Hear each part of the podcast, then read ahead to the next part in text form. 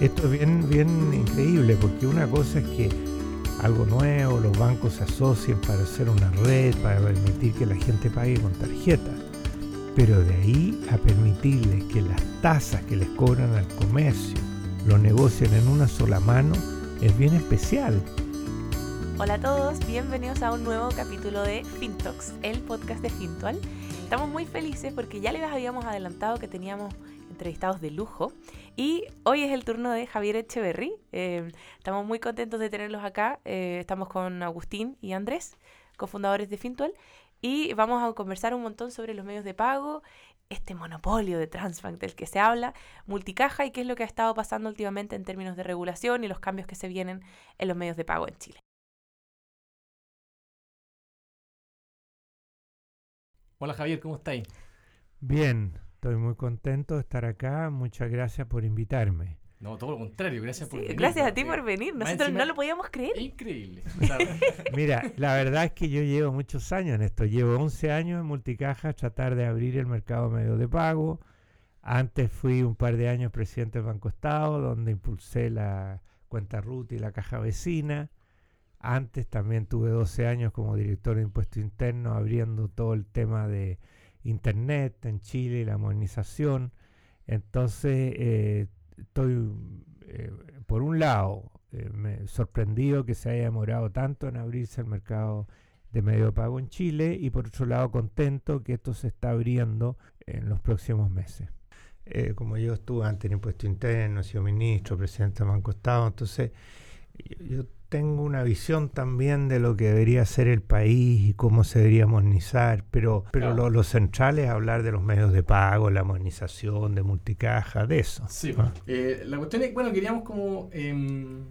Em, tenemos varias preguntas dale, dale. que tienen que ver con entender bien eh, cómo funciona esto y yo pensaba verlo un poco medio histórico, o sea, cómo, cómo partió las tarjetas de crédito, porque yo entiendo que las tarjetas de crédito, bueno, o sea, si uno hoy día quisiera como hacer una tarjeta de crédito, sin tecnología, solamente como pensando en almacenes, yo pongo una marca y le paso a alguien y le digo, mira, si tú vas a pagar ahí a esa panadería, no te preocupes porque me, me tenés que pagar a mí después y yo me arreglo con la panadería, ¿no es cierto?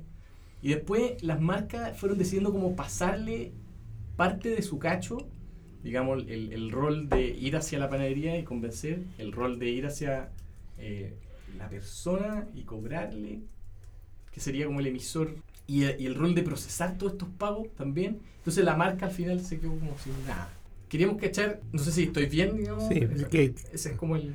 Bueno, eh, ay, yo que, que, soy el mayor, eh, eh recuerdo que, antes uno iba a, a los almacenes, las pulperías, y que a la gente más conocida, a los buenos clientes, eh, se anotaban lo que sacaba en una libreta. y que, eh, claro, era una, una, cuenta corriente que tenían, ¿no es cierto?, los buenos clientes y a fin de mes el de la pulpería o el almacén le decía, mire, usted debe tanto por esto y le pagaban. Ahora, eso claro, fue, fue cambiando porque se empezó a hacer más impersonal, entonces no le podían dar crédito a, la mayoría. También se usaba bastante el dar un cheque y pagar con cheque a fecha. ¿ah? Yo le pago tantos días, en fin. Y después vino el problema de algunos sistemas para asegurarse que los cheques fueran buenos y no robados. Hay varios sistemas en ese sentido. Y esas eran las formas que había del comercio de darle crédito a la gente, a sus clientes. Y a finales de la década de los 80 se introdujeron en Chile tarjetas de crédito con marcas como Visa y Mastercard. Que básicamente crecieron mucho con, este mismo, con esta misma idea que, yo explicaba.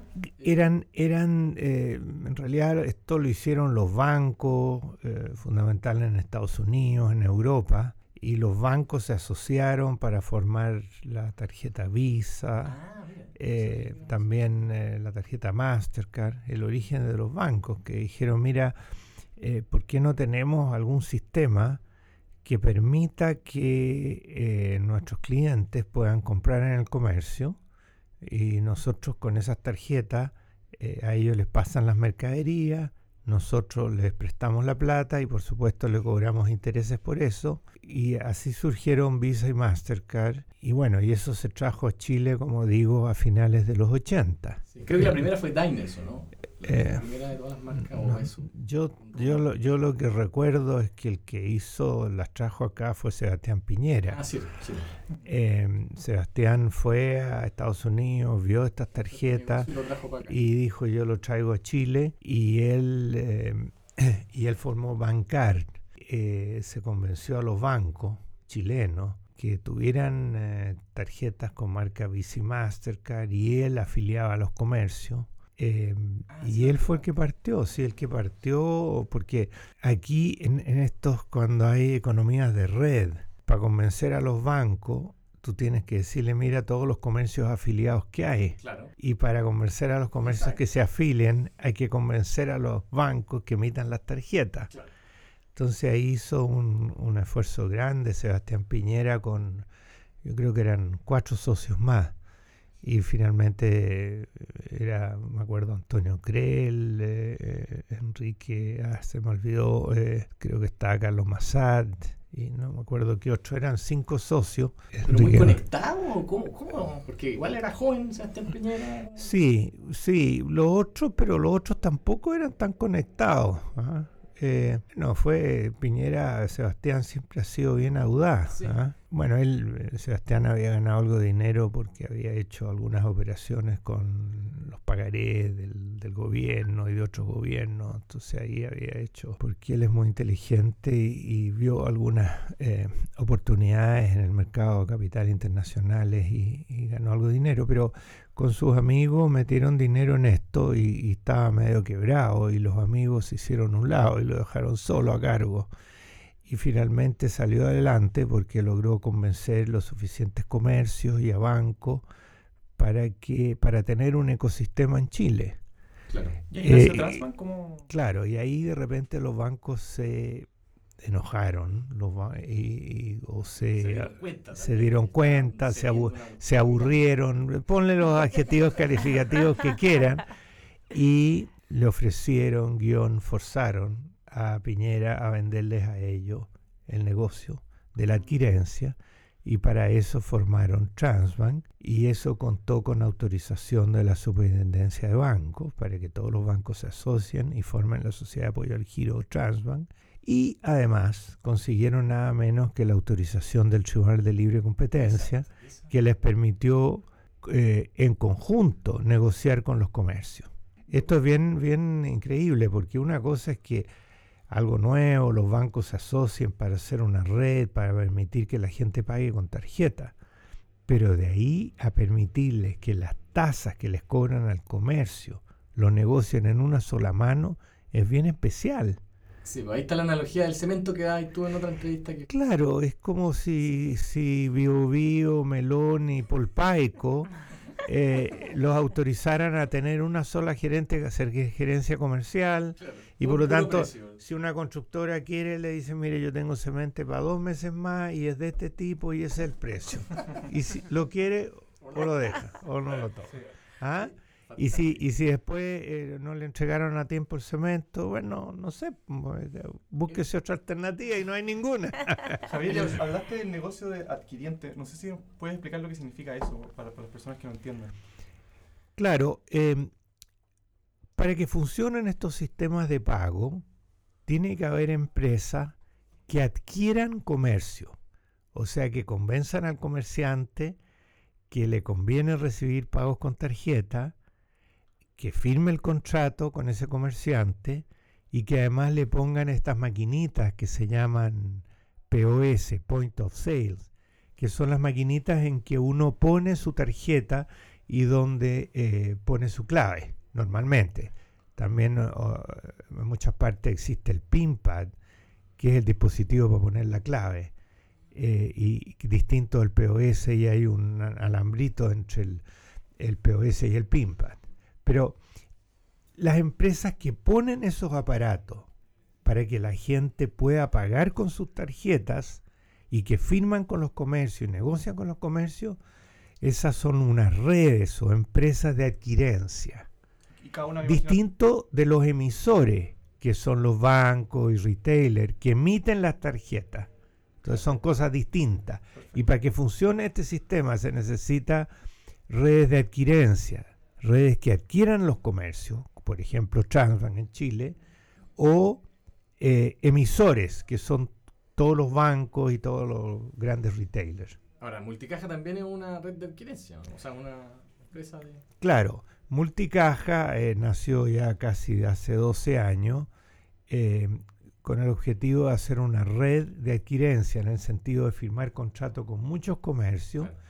y que la gente que va a esos comercios pueda hacer transacciones, pueda pagar con tarjeta, pueda eh, pedir una recarga de un, de celular. ¿Partiste con ahí con, con almacenes más chicos que los que Transbank llegaba? ¿O cómo fue la estrategia ahí? ¿Cómo pensaron? ¿Cómo se le compite a Transbank? ¿Cómo le hicieron? Es difícil.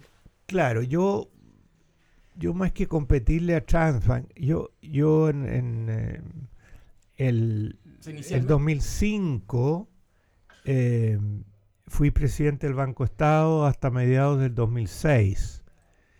Y ahí eh, me di cuenta que había mucha gente que le quedaba lejos el banco y que los cojeros- cajeros automáticos también estaban muy lejos. Ah, Porque las sucursales bancarias están, eh, las sucursales bancarias están en las grandes ciudades, en el centro de las ciudades, pero el resto no hay.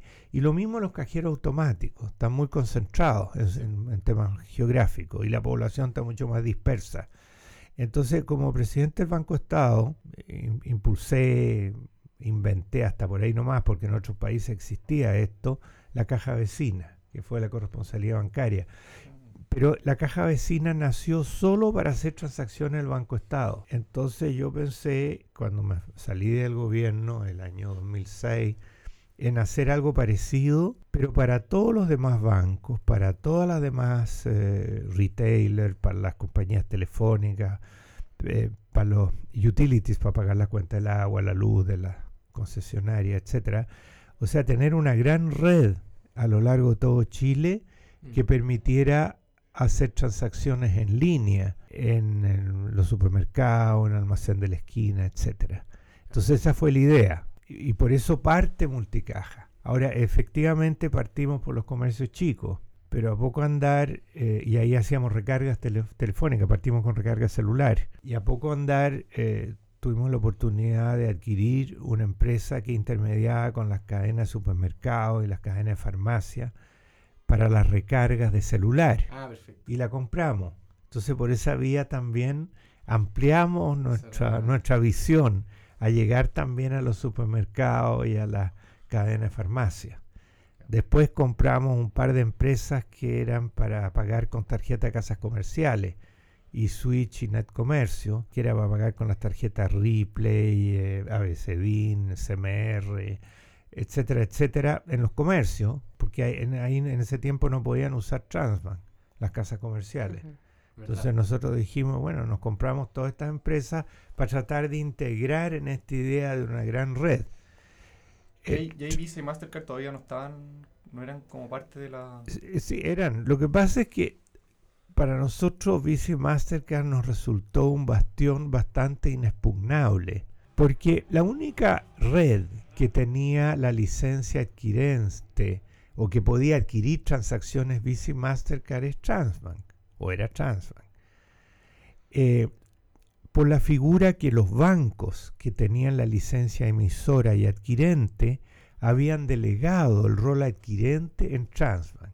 Pero- pero O sea, todos los bancos le pidieron a Transbank que formara una red que adquiriera los comercios. Sí. Entonces, nosotros, si queríamos adquirir comercio, firmar contrato, no, no lo podíamos hacer en nombre de Visa y de Mastercard, porque nosotros no teníamos la licencia Visa y Mastercard. Pero, pero, Pero- ellos, como marca, no estaban amarrados necesariamente a Transbank, ¿o ¿sí? ¿Por qué no podían ir? ¿Quiénes son ellos? Eh, Visa y Visa y Mastercard. Claro, por eso te digo que este es un sistema bastante cerrado e inexpugnable en ese tiempo. Mm. Porque nosotros íbamos a Visa y Mastercard y le decíamos, danos la licencia adquirente a Claro. nosotros. ¿Por qué la, se la diste solo a A los bancos? A los bancos. Porque ellos no se la habían dado a Transbank. eran los bancos que habían Sí. cedido su licencia de adquirencia a Transbank. Ah, perfecto, ya, ya, ya. Entonces ellos decían, mira, ustedes no son banco y nosotros solo le damos licencia adquirente a los mismos que le damos la licencia emisora.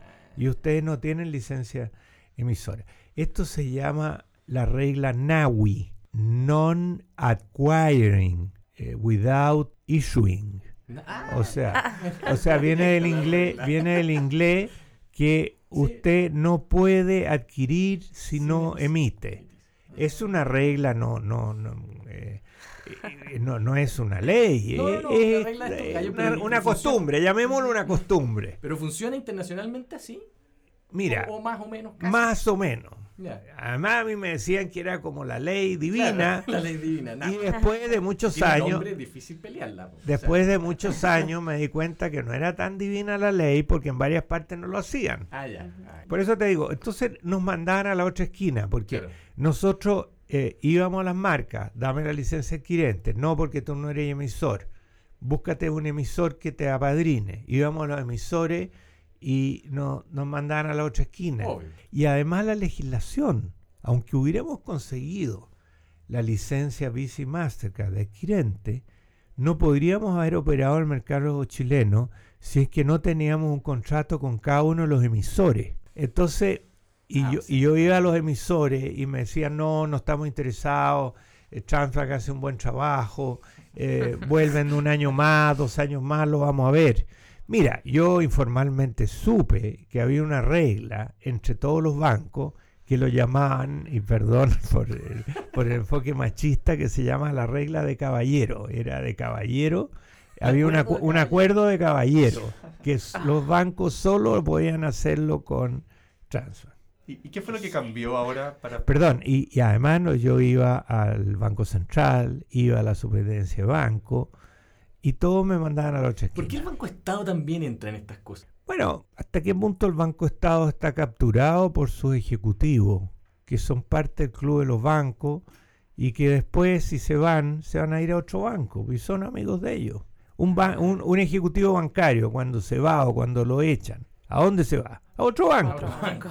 Son un club o funcionaban como un club. Bueno, piensa que eh, a través de la asociación de bancos hay reuniones, hay Sí. reunión de los gerentes, hay esto, hay, hay un montón de instancias de coordinación. Mm, Y las propias sociedades de apoyo al giro, hasta hace poco eran instancias de coordinación, Sí. porque los distintos bancos ponían gente, entonces se coordinaban entre sí los bancos. Eh, piensa que no solo Transbank, Redbank, Nexus, son todos sociedades de apoyo al giro. Sí. Ahora, eso, eso ha cambiado porque a partir de, de este año, de principio de este año, por una instrucción de la Superintendencia de Banco, ya los directores, eh, independiente que los nombren los bancos accionistas, no pueden ser ejecutivos de los bancos. Entonces, Ah. entonces ya para los bancos no es tan fácil coordinarse con las sociedades de apoyo al giro o a través de la sociedad de apoyo al giro. Ya. Mira, o sea, está buena esa regla. y Se demoró un poco bien. la SWIFT, yo Sí, creo, en dar esa... Todo ha sido muy lento. Yo no puedo creer cómo algo tan obvio. Chile es el único país del mundo en que existe este sistema. Entonces aquí en Chile todos hablan de la competencia, la innovación. Yo, Claro. obviamente no puede haber innovación si no hay competencia. ¿Dónde? ¿Dónde? Y es raro porque es una no competencia que está avalada por la Superintendencia de Bancos e Instituciones Financieras, por el Tribunal de Libre Competencia. O sea, las instituciones que son independientes y Sí. reguladoras Eh. permiten que pase algo así. Es, es Claro. por lo menos curioso. Claro, y- sí, yo, yo, yo que estoy a cargo de la gestión y la, tengo la responsabilidad de multicaja, era como muy difícil eh, demandar a quién. Si yo demandaba a, lo- a Transbank, Transbank dice, mire, yo soy de los bancos, si yo demandaba a los bancos, los bancos me dirían, mira, pues si yo estoy autorizado por el Tribunal de Libre Competencia. Claro, no, no. Claro. Entonces, ¿cómo, cómo vaya a hacer? ¿Qué vaya a hacer? Claro, lo único que podía hacer es, es- es exigir a la autoridad que, que- que vea toda esta cuestión y que haga algo. Que... Pero eso es, demasiado lento. Oye, ¿qué, qué fue lo que cambió que permitió ahora Multicaja poder asociarse con, Visa y con Mastercard. Visa y Mastercard? Esto del... Sí, porque la, la asociación con Mastercard viene de antes de, de las últimas noticias. Mira, pasaron algunas cosas. Eh, el mundo fue avanzando y, y- y- y se empezó a ver que los distintos países eh, incluso mucho más chico que Chile, con PIB per cápita menores que Chile, había varias redes compitiendo y que los sistemas funcionaban. En Brasil, por ejemplo, que había una red Mastercard y otra Visa, la autoridad los obligó a los dos servicios y, y además entraron otras redes y mejoró mucho el mercado, hubo innovación, creció la inclusión, o sea, en distintos lados fue pasando, algo habrá influido en las autoridades chilenas. Eh, modestamente yo creo que nosotros de haber estado tocando todas las puertas y reclamando y Algo, reclamando, sí. algo Sí, también para- hizo. No poco. Yo creo. Que también, eh, la- la- ¿cómo se llama? La Asociación de, de- de Empresarios, la, la- ASECH. ASECH. Lo- cuando se formó ASECH, hicieron una encuesta entre todos sus asociados, cuáles eran los principales problemas que tenían. Y el problema número uno se llamó Transbank. ¿ah? Se llamó Transbank. O sea, por varios lados ha habido... Mm. eh, eh, La presión. Claro, eh, yo te diría que lo que influyó también fue el primer gobierno del presidente Piñera, que él sí conocía el tema, Claro. y él trató de terminar con este monopolio. Eh, fue bastante activo el ministro de Economía, el ministro Longueira en esto. Y después, cuando salió Longueira, fue de Vicente. Eh, hubo de- distintas posiciones dentro del gobierno de Piñera, pero por lo menos se vio algún interés y Claro. se mandó un proyecto de ley a fines del gobierno de Piñera para interconectar redes. El proyecto eh, no, no era muy bueno, pero, pero por lo menos hubo un intento. Eh, yo diría que eso pasó. Y después el que hizo una movida eh, fue Mastercard. Mastercard decidió romper la, la regla NAWE en Chile y darle a Multicaja la licencia adquirente. ¿Por qué lo hizo Mastercard? Porque, dado que había un monopolio, era un porcentaje menor al que correspondía el que estaba pagando con medios de pago modernos. Aquí en Chile había mucha gente que estaba pagando con efectivo. Ah. Entonces Mastercard dijo, mira, yo a mi negocio le conviene el máximo de gente use medios modernos para pagar y en todas partes hemos visto que para eso suceda tiene que haber competencia, para que haya innovación y se llegue a todos los sectores. Y como Multicaja tenía un, un- un plan de negocio, una, una modelo de negocio que le permitía llegar a los comercios chicos y de Yapa recibir pagos con Visa y Mastercard, entonces eh, le pareció interesante y por eso que rompió la regla NAWI y nos dio la licencia. ¿Y eso es lo, que ha demorado a Visa? ¿Es como la decisión de romper la famosa regla? O? No, no, es que esto es un proceso. Mm. Yo creo que hay que entenderlo como un proceso. Después el gobierno, que uno de los proyectos que mandó Piñera al final es un, un proyecto de permitir que empresas no bancarias emitan prepago. Y, Sí. eh, Como las cajas de y, y eso, eso lo apoyó el gobierno de la presidenta Bachelet y durante ese gobierno se aprobó ese proyecto. Eh, efectivamente van a poder emitir las cajas de compensación, eh, van a permitir cualquiera. Nosotros mismos, Multicaja, vamos a emitir prepago. Ah, qué buena. Están... Y, y ahí el Banco Central aprovechó de eh, modernizar la normativa, no solo para que se puedan hacer- pagar, eh, o sea, recibir pago de prepago y funcione en el mercado eso, sino que para que se pueda funcionar con, eh, eh, con, con el sistema de, de- de cuatro partes, eh, que es el que, que en el fondo es la competencia que hay en el mundo. Claro. ¿Qué es lo que es el sistema de cuatro partes?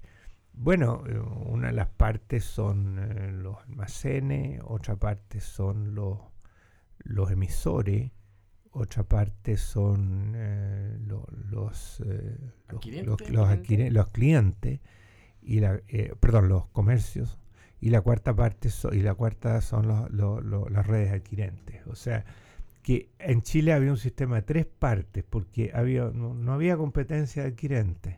Claro. Entonces, lo clave que hizo el Banco Central, y nosotros también estuvimos eh, asesorándolo y dándole información, pero también lo hicieron muchos otros, eh, de que bastaba tener eh, una red, bastaba tener acuerdo con las marcas, Visa, Mastercard, también podría ser con Red Compra, para poder operar el mercado.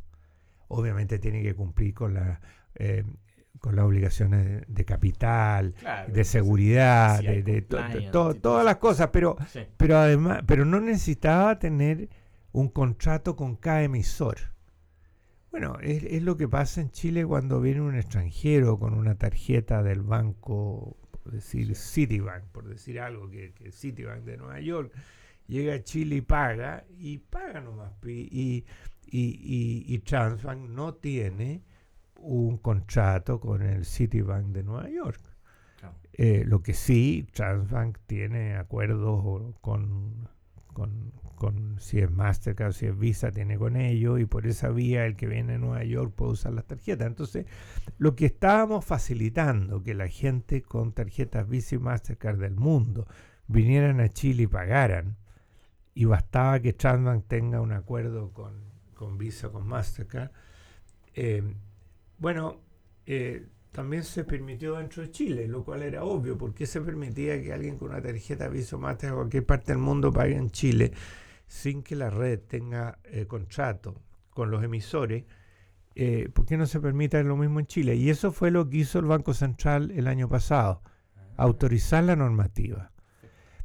Eh, también pasó otra cosa, que el Tribunal de Libre Competencia se dio una vuelta en 180 grados y dijo que ya no se justificaba que los bancos delegaran en forma conjunta en Transbank.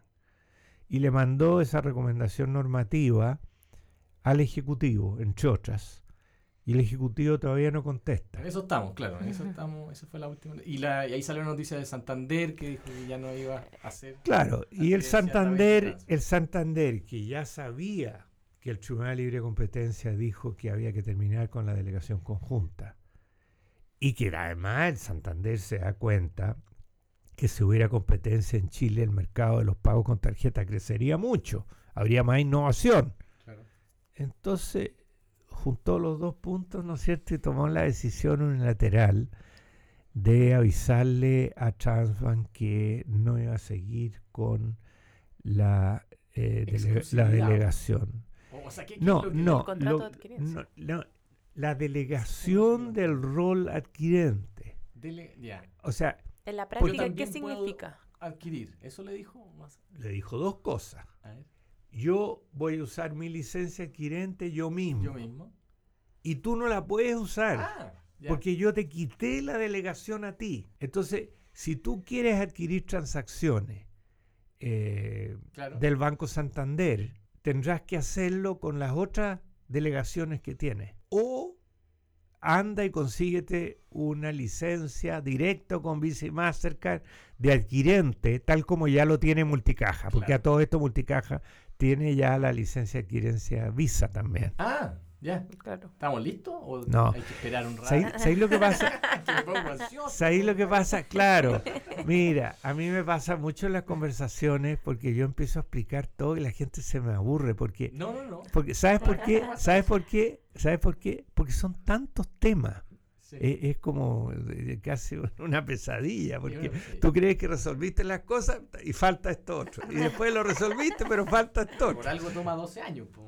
Pero mira, hay otro tema que no hemos hablado, que se llama las tasas de intercambio. Las tasas de intercambio son tasas que normalmente fijan, fijan Visa y Mastercard, que dicen, miren, en este rubro hay que darle, si es crédito, un 1,5% al emisor. Y si es débito, por ejemplo, un 1% al emisor es el precio, es lo que reciben como remuneración los emisores porque el público o sus clientes usan su tarjeta en el comercio. Entonces, las redes de adquirencia tienen que cobrarle un poco más que eso al comercio Para ganar algo. para ganar algo. Claro. ¿ah? Entonces, Eh, Y además algo se da Mastercard, me imagino, avisa. También para pagar la licencia. sí, pero eh, mira, ellos tienen un costo fijo, ellos no, Ah, ya, no, ellos no, claro, no, Increíble. Visa y Mastercard es espectacular. El mejor ellos, negocio. ellos no corren ningún riesgo, Nada. todas las cosas, no, son maestros, pero dan un servicio, lo ataca, además. pero dan un, dan un servicio maravilloso. Claro. Claro. Porque el hecho que a ti, tu emisor, te dé una tarjeta y tú te vayas a cualquier parte del Exacto, a mundo Corea y pagar. ah, y pagar, o sea, no, tiene, tiene una, una cosa, ah, han hecho algo muy, muy bonito. ¿Tú sabes cuál es la principal tarjeta en el mundo? ¿Visa? No, va a ser una china aquí, no sé. Union Pay. Union Pay. Union Pay. China, efectivamente. Union Pay. Union Pay. A ver, entonces por eso te digo que, bueno, hay que tomarlo con espíritu deportivo, pero te- eh, es, es un- Claro. una, es una maratón con obstáculos. Ya, pero ¿cuál es el Entonces, entonces- entonces. Mastercard ya fijó las tasas de intercambio hace como mm, un año y medio. Pero, porque todo tiene pero, pero la fijó un poco alta. Entonces, ¿Qué importa? Mira, te lo explico así. Ah, el adquirente está con tan dificultades. Claro, multicaja, que, que, que te- y nosotros como multicaja estamos de diciembre adquiriendo transacciones Mastercard. Entonces vamos a los puntos y le decimos, oiga, pero usted me tiene que pagar un poco más que la tasa de intercambio que fijó Mastercard. Y el comercio nos dice, pero entonces le voy a tener que pagar a usted más que a Transbank, ni llorando. Claro. ¿Ah? ¿Te fijas? Entonces, ahora Mastercard está cambiando las tasas de intercambio de aquí a un mes, yo creo. Nos han dicho antes, pero yo digo un mes. Vamos a tener tasas de intercambio más bajas que nos van a permitir, espero, competir con Transbank, Claro. con, con los merchants que cobra Transbank. Sí, que normalmente, o sea, el, el tope es 2,9, ¿no es cierto? Sí, Es sí. más- Ahora, Ibiza acaba de fijar las tasas de intercambio. Hace, eh, hace una semana me llegaron las tasas. ¿Y son convenientes o son...?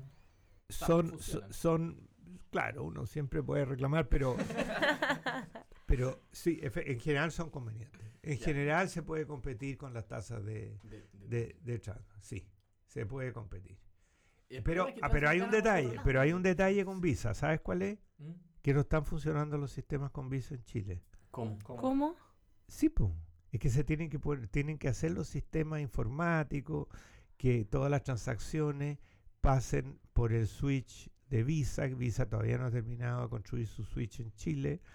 Y, y después los bancos tienen que eh, adecuar sus sistemas operativos para que las transacciones sean autorizadas por los bancos, o por Nexus, o por Redbank. Entonces, Y en el mejor de los casos, a están muy fin- alineados, pues sí. O sea, como para que eso pase rápido, no, va, va a pasar no. en los Y tiempos. actualmente no. los bancos... cuando- Espérate, hay dos temas. Uno, obviamente que este no es el tema más urgente que tienen los bancos. No, Claro, pues, Los bancos toda la vida han funcionado muy cómodos con el sistema de transfer. Pero hay otra razón, que hay sistemas que son un poco antiguos, informáticos. ¿ah? Entonces no es tan fácil llegar y cambiar las cosas. ¿ah? Sí. Y eso pasa en los bancos también. Claro. Hay bancos que tienen sistemas informáticos tremendamente antiguos. Sí, no, sí. No, no tienes que decir... Sabemos algo de eso. Es algo que gritamos todos los días. Claro, pero Palabras menos. Pero, a ver, pero, pero francamente, no sacas nada con gritarlo si es que eh, el sistema está controlado por los bancos que igual están en una posición cómoda. Sí, po. sí.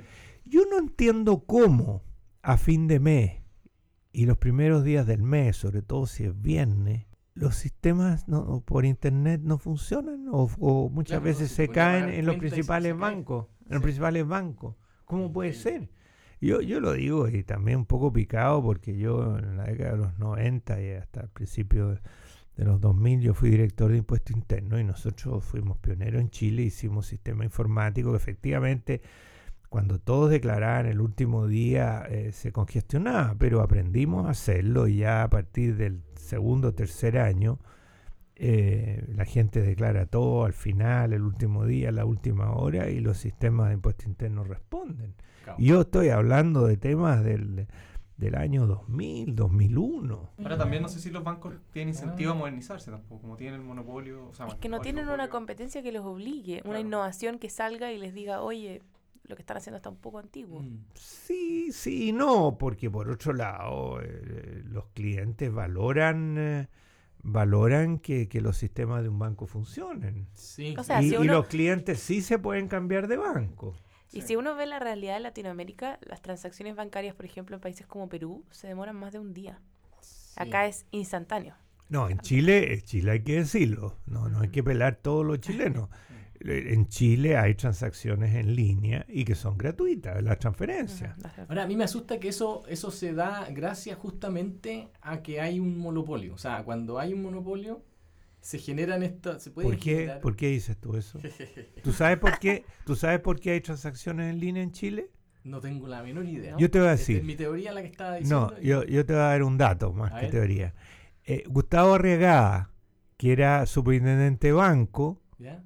le dio la orden a los bancos que tenían que interconectarse y que tenía que ser gratuito. Y les dio un plazo para, para que sus sistemas interactúen. Maravilloso. Pero entonces la Pero te fijas, la superintendencia- autoridad, la autoridad a veces actúa. Sí. A ¿ah? Y mira los resultados. O sea, Yo la lo que los Y- obligue y yo te voy a dar- te- yo te- día. ¿Qué yo te- pasa con eso? Bueno, pero La esa es SPIF la- podría dar la, la Oye, orden otra- de yo que te a dar- un poco. Yo te voy a dar otra, otra como buena noticia, de, o sea, buena noticia porque es muy antigua, no es noticia, que todo el mundo lo encuentra obvio. En Chile, para sacar plata de un cajero automático había que pagar un impuesto, el impuesto de timbre y estampilla. Y el ministro de Hacienda, Andrés Velasco, se la jugó para suprimir eso en el caso cuando uno saque plata de un cajero automático. ¿Eso en qué año fue? Eh, eso fue con Bachelet 1. Cacha, Ah. no hace tanto tiempo. No hace ¿Ah? tanto, sí. O sea, eh, entonces, hay autoridades que sí se la han jugado. ¿ah? No, no, y, y- y por Dios que se nota la diferencia. Imagínate lo, ma- lo maravilloso que es para nosotros, que estamos acostumbrados, lo encontramos obvio, que es casi como respirar, que uno puede hacer transacciones en línea. Mm. Se pasó. Y, y es gracias a una orden. Eh, bueno, Sí, así, así Bueno, también. él, por algo es el regulador. O sea, él tiene la autoridad para decirle a Eso, los bancos. eso. ¿Y tú crees que la gente que, que está haciendo declaraciones por internet es porque se juntaron todos los chilenos que querían declaraciones por internet? No, yo era director y lo obligué. Y me acusaron los abogados, los contadores, están todos furiosos. Están todos furiosos. Uh, la cantidad de líos que... Pero la autoridad los obligó. ¿ah? Y, y mira, o sea, todo el mundo ahora está feliz con el sistema de declaración por internet y poder que le hagan su declaración y todas esas cosas, todos están felices. Pero al principio eh, fue, fue una orden de la autoridad que, que yo di y que... O sea, las autoridades tienen que actuar. Si tú, si tú pudieras ahora como elegir una acción de una autoridad inmediata eh, que podría ayudar a, a destrabar todo este asunto, o, o ya está hecho, ya ahí tenemos que esperar. No, no, no, no. Eso, eso- la gente a veces, y eso tiene que ver con el tema de la política, y jura que como que la política no tiene mucho que ver. La- la- esto de esperar, no, esperar, la- las autoridades tienen que actuar. Eh, cu- ¿Cuáles son los temas? Porque ya las autoridades han actuado. Sí, ya el tribunal dijo que no debería haber eh, delegación conjunta, ya el Banco Central cambió la normativa. Eh, entonces, ahora falta que todos los bancos sigan el ejemplo del Banco Santander, Claro. que Mastercard adecue sus tasas de intercambio, que lo está haciendo, eh, y, eh, y que entonces las autoridades deberían empujar al resto de los bancos que siga el ejemplo del Santander, uno, y dos, empujar a la, a- a la sociedad de apoyo al giro y a los bancos para que implementen luego la- el sistema, porque no sacan nada con que Ah, eso, Eh, la eh, o sea, exigencia del plazo. Claro, ¿cuándo de va a estar la pregunta es cuándo va a estar funcionando esto Claro. para todos los chilenos? Mm. ¿Ah? Sí, ¿Cuándo va a estar funcionando? sí. Y ahí la autoridad debería poner plazos y, y debería ponerse firme, claro. Y después tiene que seguir monitoreando esto. En otros países, eh, si es que lo- las tasas de intercambio son muy altas, las autoridades han regulado eso y han obligado a bajar las tasas de intercambio. Ajá. Ah, eso estaría interesante también. Porque Pero- no, se ha, no se ha dicho nada desde el punto de vista de autoridad, nadie ha dicho nada sobre las tasas de intercambio. Bueno, el, el- el Tribunal de Libre Competencia opinó que el gobierno debería mandar un proyecto de ley. Yo opino y le he dicho al gobierno que no lo mande todavía, que vea qué es lo que pasa, cómo fijan Mastercard y Visa las tasas de intercambio en conjunto con los bancos Y si son razonables, que no haga nada. Claro. Y, y si no son razonables, sí que mande un proyecto de ley. ¿No es cierto? Porque el proyecto de ley se demora, es un tema complicado, los parlamentarios, en fin. Uno dice, ¿para qué? Si, si- mejor que esto lo resuelvan los bancos entre sí y que la autoridad los combine a, a resolver los problemas. Claro. Y con todas estas medidas que nos contaste antes, ¿crees tú que sigue habiendo el monopolio de Transbank? Aunque esté multicaja creciendo, o podría salir un nuevo multicaja y, y otro adquirente en el mercado? Tú dices que si se va a transformar el monopolio en un duopolio. Desgraciadamente eh, no, es- no, no va, no- no va a ser así porque al cambiarse las reglas del juego para que funcione el mercado, eso significa que cualquiera puede llegar a Chile y competirle a Transbank y a Multicaja. Em, el Banco Estado que tiene compra aquí, obviamente el que está primero en la lista ahí junto con Multicaja, esperando que se abra el mercado. Pero hay otras grandes empresas, redes mundiales, que están mirando el mercado chileno. Ahora, no habrá al final unas cuatro redes, no, Claro. no, no creo que sea tanto, pero ya con cuatro redes tienes Pero, pero ahí hay un competencia. beneficio, yo creo, para el usuario, porque, por ejemplo, imagínate, yo como cliente voy a un comercio, se cae Transbank. Chuta, ¿cómo te pago si se cae Sí, Transbank? una- No puedo ir a la competencia y Mm. pagarte, no sé, voy a una... Sí, sí, a un retailer grande. O sea, pero- Al final es, que van generando esa innovación y van saliendo nuevas maneras de pagar y pagar desde el celular. Y el mayor beneficiado chat, ahí es el usuario, me imagino, el cliente. Sí, pero tiene más que ver con, con nuevas maneras de, de pagar. yo creo. Claro, o sea, todas las anteriores, porque, porque las empresas grandes van a estar conectadas con más de una red. Por ejemplo, con Transbank, con Multicaja, de modo como dices tú, si se cae una van a usar la otra. sí. Pero además, según los costos, porque los sistemas ven ya tal transacción, quién me cobra más, me voy por aquí, me voy por allá. Claro, claro. Y los comercios chicos, bueno, tendrán una nomás, porque no les va a dar, pero, pero por lo menos si les da, si Transman le da mal servicio, le devuelve el POS a Transman y llama a multicaja y ponen a multicaja o viceversa. Claro O ahora sea, creo más que- posibilidades. de- Claro. Yo creo que no van a haber muchos costos fijos para tener un adquiriente si es que ya el POS no tiene tanto sentido. En un almacén, es un celular no cuesta nada, digamos, tenerlo. Y Claro, ahora eh, lo- los POS además han bajado mucho de precio. además, claro. Eh, han bajado de precio en dólares y el dólar ha bajado con respecto al peso, así que eh, ha bajado bastante.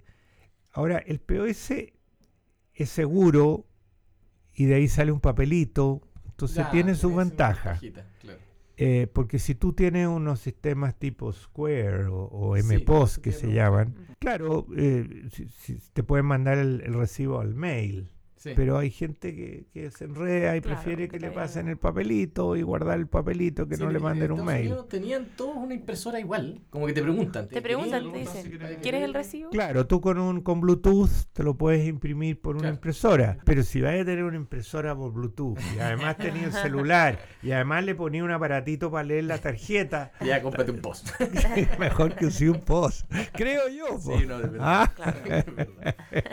Oye, ustedes hicieron un acuerdo con, con PayPal y, o sea, quiero, quiero hablar un poco de la parte internacional que encuentro choro, eh, cómo las empresas pueden entrar en, en Chile y, y ahí, ¿cómo fue el acuerdo con PayPal? ¿Fue, fue Con la ellos se sacaron a ustedes? También con la tesorería, ¿o no? Tesorería ahora último. Mira, nosotros hace como cinco años, bueno, hace más, que estábamos persiguiendo a PayPal y PayPal no nos daba boleto. Ya. Hasta que a través del gobierno, el Ministerio de Economía, supimos que PayPal estaba, viniendo a Chile a una reunión y ahí nos pasaron el dato y hablamos con ellos. Claro. Ahora, a PayPal les costó hacer algo con nosotros con Multicaja, porque en, en todas partes del mundo están acostumbrados a hacer acuerdo con los bancos. Ah, Pero en Chile se encontraron con una realidad distinta, que todos los bancos trabajaban en conjunto y ninguno quería tenderle la mano a PayPal. Entonces al final vieron que la, la única alternativa existente realista era multicaja, pero es para transacciones cross-border. O sea, PayPal no, no ha creado la moneda chilena, no, claro, tiene solo dólares. dólares, euros, en fin. otros, sí. Entonces, tú, eh, cuando eh, pagas con PayPal, va- vamos a suponer que tienes solo dólar, tú tienes que pagar en dólares o recibes pago en dólares. Entonces, esto partió con muchos eh, del sector turismo, que recibía muchos pagos de PayPal. Claro, una reserva o algo así. que- Claro, que, la- que los, los, los turistas internacionales antes de venir a Chile pagaban la reserva Claro. en- con PayPal. Entonces, estos lochos o empresas de turismo tenían que tener cuenta PayPal y se quedaban con los dólares en Sí. su cuenta PayPal en Estados Unidos. Claro. ¿Cómo los traían? La, la- la primera eh, cooperación fue que los trajera a través de PayPal multicaja. Nosotros se los, trasla- se lo- los traíamos. PayPal nos mandaba a nosotros todos los, los- los- los- o sea, sumábamos toda la gente que quería en un día Claro. y no, O sea, un solo PayPal, Swift, PayPal nos no- manda toda la plata a nosotros y nosotros entonces lo cambiábamos en el mercado de capitales a peso Claro. y se lo depositábamos en la cuenta corriente, en la cuenta corriente. Y eso la verdad es que fue una gran noticia para lo- lo- lo- las personas Para los No, para los. Y Sí. para las personas, porque hay gente que vendía sus servicios por eh, internet y le pagaban por PayPal, ¿Verdad? eh, que servicios Diseñador, por ejemplo, de logo, traducción o del web o de cualquier trabajo cosa. que se hace. Cualquier trabajo que, que, que ofrecían al mundo se los pagaban a través de PayPal y se quedan con la plata. en- Pues, ah, entonces ese fue el primer paso. Y el segundo paso fue ver que había gente que quería comprar cosas fuera de Chile y que no podía hacerlo por PayPal porque no tenía tarjeta Visa Mastercard con cupo internacional. Entonces ahí le ofrecimos, a través de nuevo la asociación, hicimos el sitio web PayPal Multicaja, que la gente dijera cuántos dólares quería en su cuenta PayPal. Y nosotros le decíamos cuántos, do- cuántos pesos chilenos tenía que depositar, transferir a la cuenta de Multicaja. Y se demora, no sé, 5, 10 minutos, 15 minutos máximo, hasta que tenga la plata en Estados Unidos, en dólares en su cuenta. Oye, Y eso ha sido una solución maravillosa. sí, porque para no tenía mucho- idea. Yo no sabía que existía eso. Tampoco tenía idea. Oye, hay cientos de miles de, de chiquillos en general que no tienen Bici Master y que quieren comprar fuera.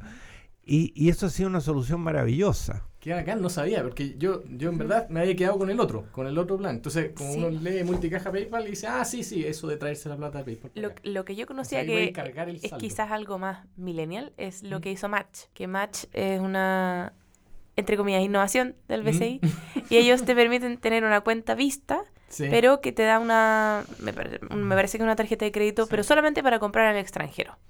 Entonces tú, desde tu cuenta bancaria, depositas esta de Visa y puedes poner, o sea, esta de BCI, Sí. y puedes poner esa tarjeta para pedir cosas Para por Netflix, Amazon. Netflix, etcétera. claro. ¿Por qué, por, qué, ¿Por qué pasa acá que, que Sí, pero no, no es de crédito. Tú tienes es de razón. débito? Ah, Ah, es Es de de débito, prepago, es sí. de- es Ah, un- sí. es Ah, no, que no es lo mismo que débito, me parece. Mira, no sé si de prepago o de débito, pero no es de crédito. no es de crédito. Claro. es- sí, pero no, no te emite un crédito. Eso escuché también, que estaban usando como argumento de que el débito y el prepago no es lo mismo, entonces que eh, Transbank no puede ofrecer eh, pagos con No, eso tarjetas es, de prepago eso es, eso es una tragedia. Yo no, no logro entenderlo porque eh, efectivamente los entiendo que los contratos que tiene Transbank con los comercios solo refi- se refieren a crédito y débito y no a prepago. Entonces Transbank trató que en el Parlamento, Mm. en el proyecto de ley de prepago, se dijera que los contratos que tenían crédito y débito debían entenderse que también tenían prepago. El Parlamento se negó a ponerlo porque dijo, mire, es un tema entre particulares, qué sé yo. Después le pidieron al Banco Central que cuando eh, interpretara las normas pusiera que se entendiera que eh, eh, prepago era lo mismo que débito para efecto de los contratos. Y el Banco Central se negó nuevamente a hacer el tema. O sea, dijo, mire, si ustedes quieren cambiarle los contratos, um, firmen un anexo con todos los comerciantes. Y en eso están. Eso es lo mismo que demorarse Y en eso ¿cuántos están. años Diez más? años. claro. Y en eso están. Oh. Y en eso están.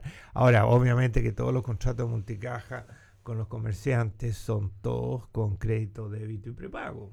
Claro. Y además los contratos nosotros los hacemos en forma digital y los podemos modificar de como un acuerdo en forma digital. No Pero tiene que ir a alguien con un papel a que firme y todo eso.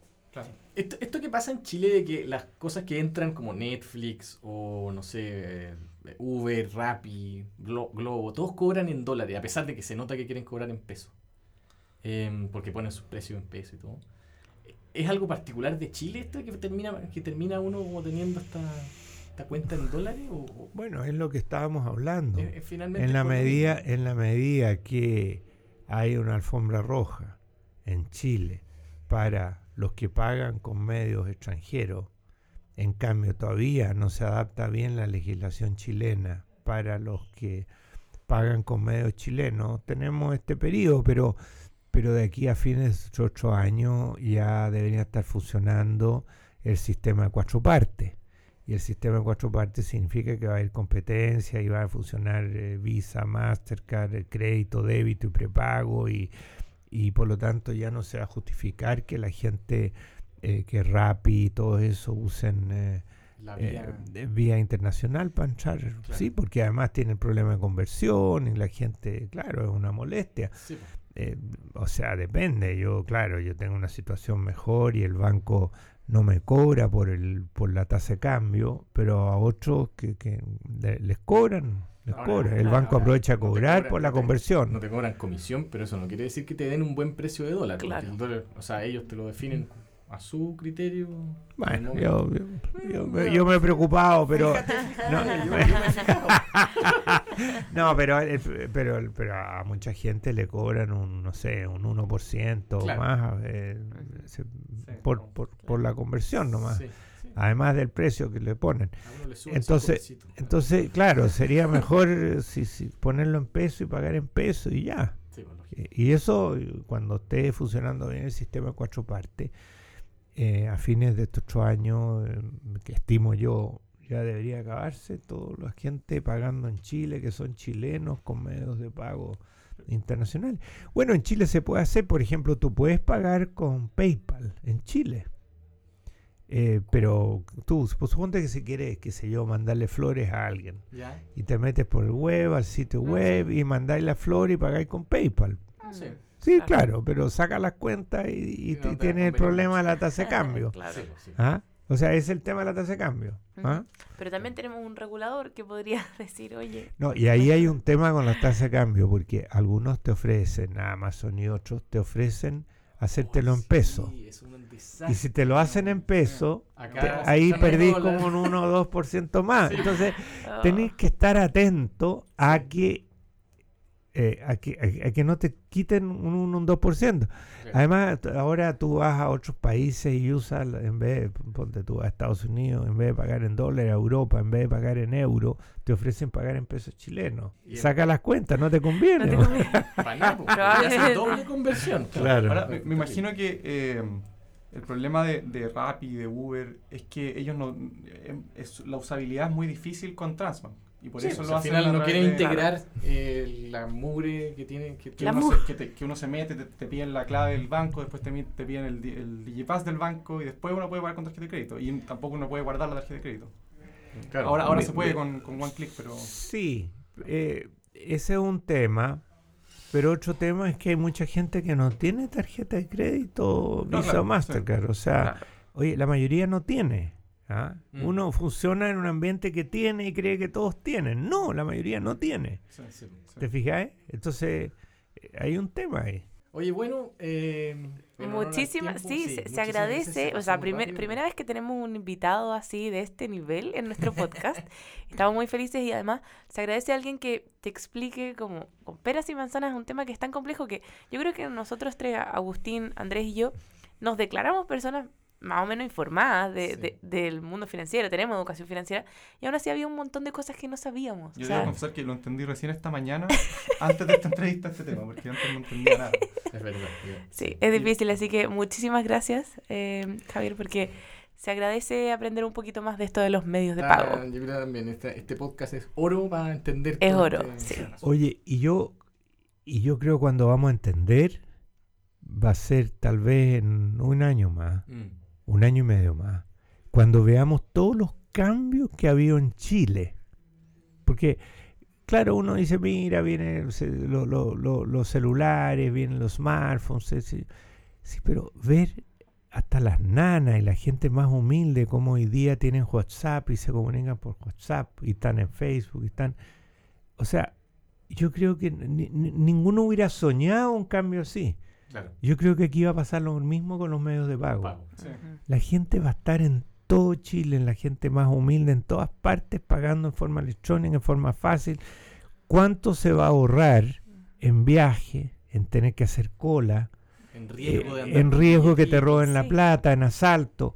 O sea, ¿cuánto, ¿cuánto va a cambiar este país por la apertura de esto? Basta mirar lo que pasa en China con WeChat, Sí, con- no, eh, o sea, basta, sí. y, y cómo Chile se ha quedado tan atrás, tan atrás, y cómo va a cambiar, porque los chilenos, tú ves, yo acabo de usar el ejemplo de, de- de los celulares, el ejemplo de WhatsApp, el ejemplo de, de, de- de Waze, de todo, todo. Como los mismos los chilenos cuando se suben a la moneda cuando pueden. Y aquí no han podido porque las autoridades no han actuado, a mi juicio, y porque los actores tampoco le han puesto mucho empeño, pero yo creo que aquí va a haber un cambio que va a ser muy bueno para los chilenos. Sí, que Sí. se acabe el efectivo, yo creo que Sí. Tirón de oreja entonces para los reguladores y para las autoridades que tienen el poder de hacer cambios gigantes. Por supuesto. Bueno, muchísimas gracias a nuestros auditores que nos escucharon y también a nuestro entrevistado de lujo. Muchas gracias. Bueno, muchas gracias por invitarme.